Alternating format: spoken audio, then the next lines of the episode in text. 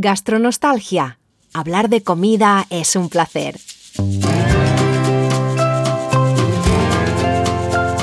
Soy Tomás Loyola Barberis. Y yo soy Pilar Orti Garcés.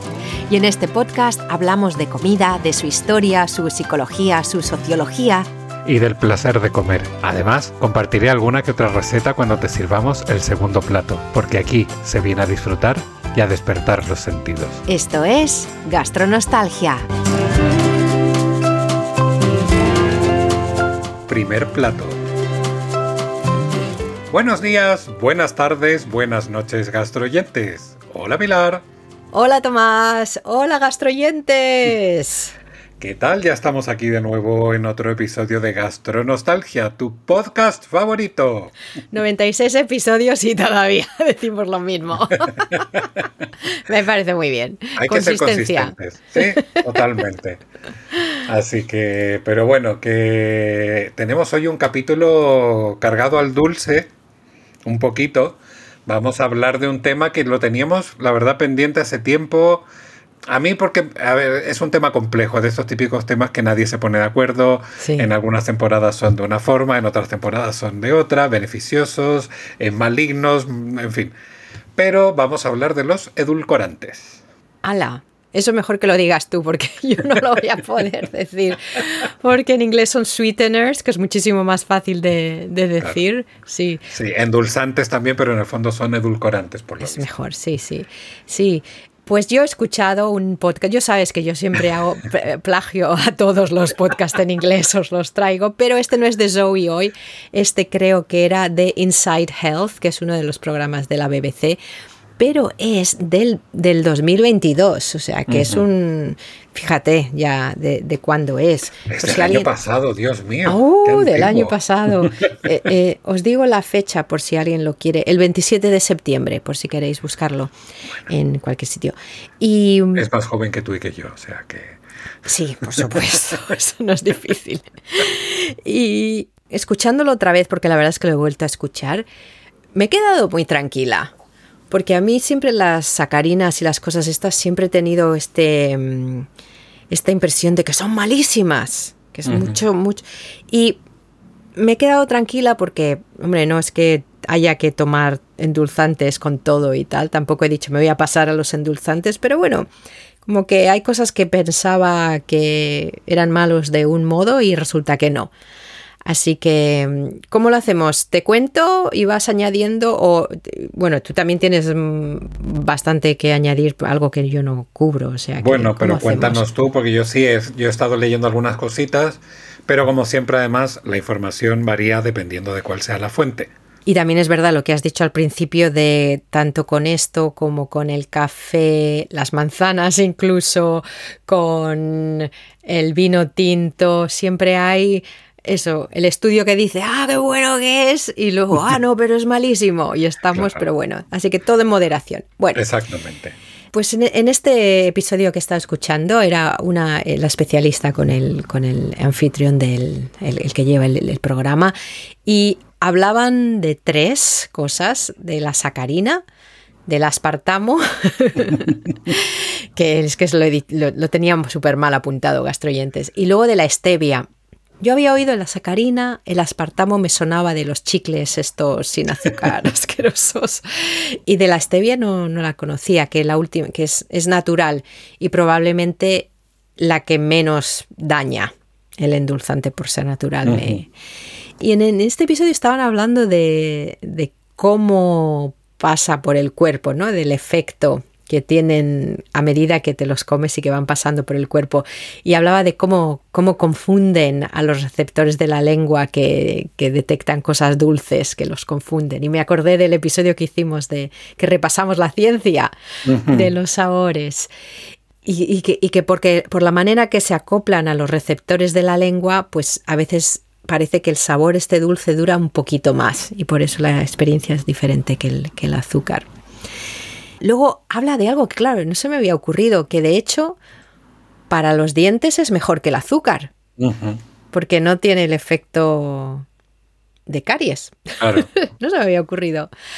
Y luego habla de, bueno, que algunos que, se, que todos son diferentes, se metabolizan de modo diferente, algunos pasan directamente a la orina, algunos van directos a las heces. Y luego lo que sí empiezan a decir es, y esto sí que me pareció interesante, que lo que sí que hacen es que sí que suben el azúcar en la sangre, sí que suben el nivel de azúcar, como, pues como, como el azúcar supongo. Pero lo que han encontrado es que el efecto lo tienen en los microbios de, la tripa, del gut. El gut es todo, ¿no? El, intestino. El efecto es en, el intestino y luego son los microbios los que hacen luego que cambie el azúcar. O sea, que, que es, interesante que bajan, el efecto que tienen en realidad es en los intestinos y luego de ahí pues ya ocurren otras cosas. Y esto me parece muy interesante esta ciencia que tiene ahora tanta que se habla tanto de ello, de los, de, los microbios del intestino y de que afectan a todo, parece. Creo que es algo que estamos descubriendo ahora y es muy interesante. Yo voy a añadir una cosita y es que precisamente hay una noticia que salió en el mundo hace un tiempo que habla de que efectivamente la sacarina, la sucralosa, como otros edulcorantes artificiales, producen cambios precisamente en la microbiota intestinal, que con lo que tú estabas contando, que es ahí donde inciden. Y como es todavía un mundo bastante desconocido, porque digamos que el, gran mundo de la microbiota todavía está en un, vamos, mínimo avance, no saben realmente cuál es el efecto a largo plazo y cuáles son las posibles consecuencias de su consumo. De momento, efectivamente, digamos, la posición es que no hacen del todo mal, en principio creo que también han afirmado en algún momento que no afecta, digamos, eh, no tienen injerencia, por lo menos la stevia, en la presión arterial y en los niveles de azúcar en sangre, o no mucho, pero sí eh, últimamente, que de hecho salió, yo creo que por eso también me atreví un poco a traerlo, a traer este tema a gastronostalgia, porque la OMS ha hecho como un pronunciamiento un poco más oficial respecto a los endulzantes y edulcorantes en general, diciendo que desaconseja su uso, no porque sean nocivos directamente, no porque nos vayan a hacer mal, sino porque lo que sí han descubierto es que no aportan los beneficios que se esperan de ellos. En ¿Y qué beneficios son? Que se reduzca la grasa en el cuerpo y que ayuden a, eh, digamos, perder peso. Lamentablemente, digamos, toda la industria de los productos light ha hecho eco de estos o sea, de estos ingredientes, digamos, para puedes comer de esto hasta que te hartes, eh, tal, porque no engorda, no es azúcar. Eh, no. Lo que viene a decir la OMS, la Organización Mundial de la Salud, precisamente ahora es que, ojo, que el problema, porque además el problema de ese tipo de productos no es solo, digamos, el endulzante, sino que es todo lo otro que viene alrededor. Entonces, lo que dice es, la, como la gran recomendación es que disfrutemos de los, de los azúcares naturales de los alimentos, o sea, la fruta, la verdura, etcétera, etcétera, y que procuremos evitar cualquier tipo de endulzante, cualquiera de ellos, sea azúcar blanca, azúcar morena, panela, aspartamo, ciclamato, acefulsamo, sacarina, sucralosa, stevia y toda la larga lista de endulzantes que tratemos de reducirlos al mínimo, que si los, los tenemos que usar, pues que los usemos pero que, no esperemos tampoco de como, claro, porque mucha gente, es que yo llevo 30 años de mi vida comiendo sacarina y no adelgazo, dice, claro, pues si comes tartas con sacarina todos los días, pues en fin. Sí, esto lo comentaste, sí, sí. Esto, esto lo hablaban también en este, y lo que decían es que se había, lo que había, una cosa que habían visto es que no ayudaba a perder peso, porque lo que ocurre es que tú no te tomas ese azúcar en ese momento, te tomas el endulzante, pero luego a, lo largo del día te tomas el azúcar que te habrías tomado.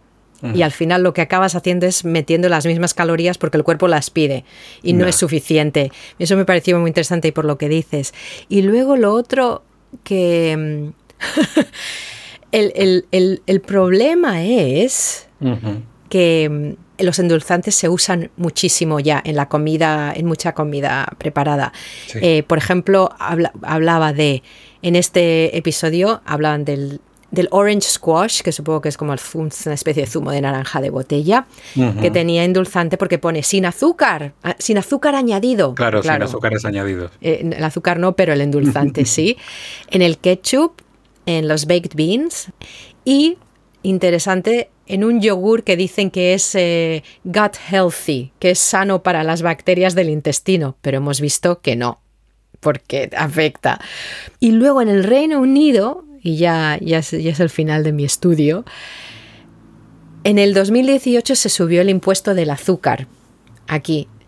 ¿Y qué hicieron las empresas? Pues nada, redujeron el azúcar y subieron los endulzantes. Lo único que, me sorprendió bien es que yo siempre tenía en mi mente, yo creo que era por la, la advertencia en los chicles estos de sin azúcar, que el espartano daba cáncer. Y lo que aclaraban en este es que sí, que se hizo un estudio una vez, pero las cantidades que usaron eran enormes y que claro, que el estudio ese que tenía muchos problemas, pero mira, a mí es lo que me había quedado en la mente. Sí, yo antes, cuando estábamos hablando, y ahora creo que se me fue un poco la idea de la cabeza, pero claro, tú de repente escuchas estas... Ha salido un estudio que dice que el consumo de sacarina, claro, ah, ahora me acordé, que se supone que en, su momento, te, estoy hablando que puede ser mediados de los 90 o algo así, o sea, de hace mucho, mucho tiempo, que era cuando tú ingerías, eh, que en ese momento yo creo que era sacarina prácticamente lo que había, en el fondo, y esto creo que también lo comentaste un poco al principio, es como que el cuerpo recibe la señal de que hay azúcar, pero al no haber azúcar lo que genera es como una resistencia ah. en el páncreas, porque, porque como que genera insulina, pero la insulina no encuentra el azúcar para no sé qué, entonces que al final como que el proceso interior del cuerpo como que se, se desbarajusta un poco. No sé si es real o no, yo no, o sea, en ninguno de los artículos que tenemos aquí lo mencionan. Eh, luego, por ejemplo, hay muchos, eh, yo sobre todo en los últimos años, cuando dejé de consumir azúcar, a pesar de que he vuelto en cierta medida, eh, o por lo menos a darme más licencias que antes, leí bastantes cosas que mm, que hablando, la stevia es maravillosa, es lo mejor porque es natural. Otro artículo que decía, la stevia es horrible, no hay un estudio concluyente sobre no sé qué. Y luego era el eritritol, y luego era el no sé qué. Entonces al final dices, pero ¿qué cómo? O sea, yo soy de las personas que a mí me cuesta muchísimo tomar un café sin azúcar.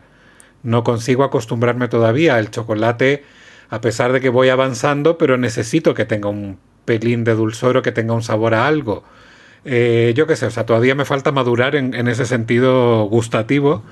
Eh, entonces, yo sí, o sea, ya te digo, consumo y, y, curiosamente creo que me he acostumbrado tanto al sabor de la sacarina que creo que me gusta más el café con sacarina que con azúcar.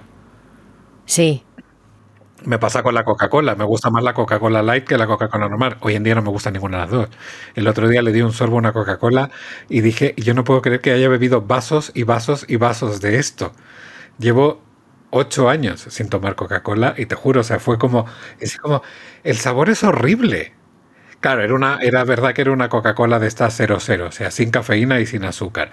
Que es como, no sé para qué, si el agua está mucho más rica. Pero. Oye, y estabas hablando de, del eritritol. Eritritol, sí, tienen nombres de trabalenguas, yo lo, lo sé.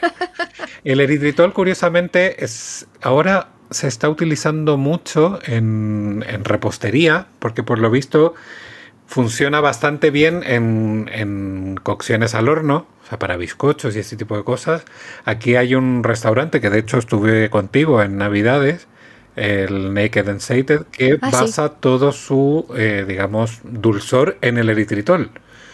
Pero también el eritritol ha sido un poco como puesto en, en duda, de cierta manera, que ha salido mucho en la prensa en los últimos meses, tal, diciendo que sí, que está bien, está aprobado por la Organización Mundial de la Salud, pero todo tiene que ser con consumo moderado y ese tipo de cosas. Que su, el estudio que hay, realmente todos los estudios que hay alrededor del eritritol, no son concluyentes. Hay un estudio que dice que las personas que consumen más eritritol presentan un riesgo más elevado de sufrir un evento cardíaco adverso grave. Eh, aunque es un estudio que por supuesto falta ampliar y que son personas que ingirieron gran cantidad de eritritol y encima tenían patologías previas, lo que decías tú un poco antes. Son estudios cogidos con pinzas, pero claro, están ahí no hay claridad y esto también se ha, criticado mucho en la industria alimentaria desde muchos frentes de que últimamente los productos sí se aprueban pero no hay ningún estudio concluyente al respecto. Entonces, que realmente hasta que no pasen 20, 30, 50 o 100 años de su consumo no sabremos como con precisión cuáles son los efectos que tiene en el cuerpo humano, eh, si hay degeneramiento celular, si hay cambios en la flora intestinal, si hay, en fin, no lo sabemos. Pero bueno, al final yo creo que somos conejillos de indias un poco y por eso mismo hay que consumirlo con cuidado, ¿no? Insisto, que se pueda consumir el eritritol y que sea mejor que el azúcar, en fin, me parece bien, pero no se trata de que vamos a tomar eritritol todo el día, de todas horas. Por cierto, el café con eritritol es malísimo. ¡Ay! Una cosa espantosa. Yo, de hecho, en este, en este restaurante, que solo tienen eritritol para endulzar, yo cuando pido el café saco el sobrecito de sacarina que tengo en el bolso. Como la petaca. Sí, como la petaca, pero de sacarina, porque es que no soporto el sabor del café con eritritol, me parece que es bastante desagradable. Fíjate que la stevia en ese sentido tiene un puntito amargo. Y sobre todo yo tomo eh, stevia pura, digamos, porque hay, hay mezclas de sacarina con stevia, de no sé qué. Yo siempre busco la stevia la más pura posible. Y tiene un puntito amargo, hay que echarle un par de gotitas, muy poco, para que tenga ahí un sabor tal, pero con cuidado.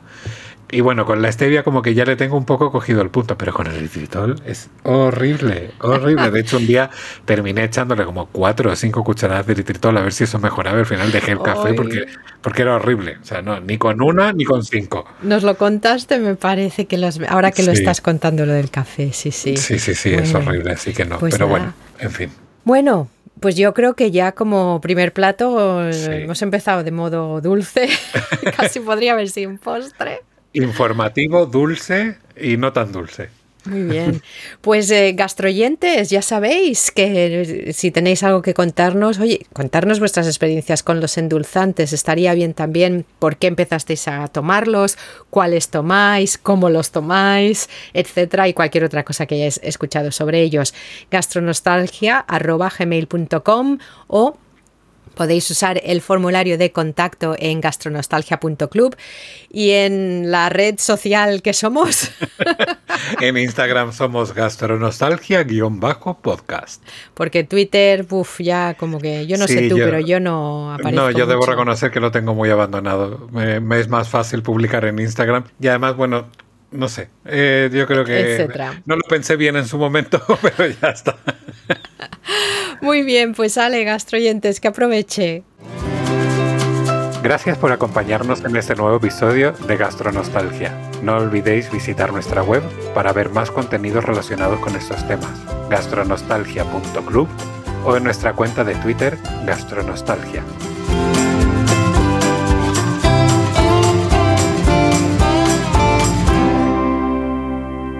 Que aproveche